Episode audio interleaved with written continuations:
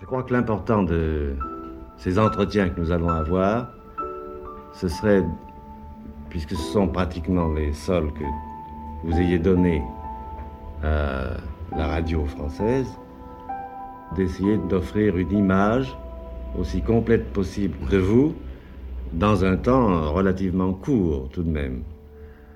C'est donc assez compliqué. Il y a une question qui serait la première que j'aimerais vous poser, et c'est celle-ci. L'autre jour, en bavardant avec euh, Gérald Robitaille, votre secrétaire, il me racontait une chose que j'avais oubliée de vous. C'était la prière que vous aviez adressée à Dieu. À Dieu? À Dieu, m'a-t-il dit À Dieu? À Dieu. Ah oui.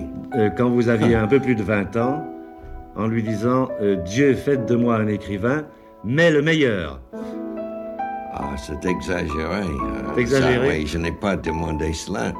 Non, j'ai toujours prié entre peut-être 16 ans jusqu'à 20 ans que Dieu me fasse euh, un écrivain, mais pas le meilleur. Je n'ai jamais dit cela, n'est-ce pas? Mais j'espérais de s'approcher un peu à Dostoevsky. Je savais que je ne peux pas euh, rivaliser, on dit. Rivalisé. oui, Dostoevsky, parce qu'il était mon Dieu, mon idole. Mais j'espérais que, comme Américain, je pourrais donner quelque chose euh, équivalent, n'est-ce pas? De Dostoevsky. Ah, oui. Mais c'était Dostoevsky en particulier Oui. auquel vous pensiez. Ah oui, ah oui. Mais en même temps, le style que je voudrais euh, achever, euh, oui, Oui. maîtriser, c'est le style de Knut Hamsun. Euh, c'est- drôle.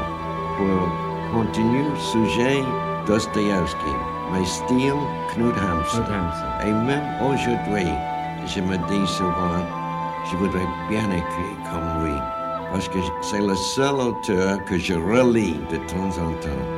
Euh, son livre euh, Les Mystères, Mysteries, Oui. je l'ai lu peut-être cinq fois. Et chaque fois, pour moi, c'est un chef-d'œuvre. Et je me dis, dommage que vous ne pouvez écrire comme ça.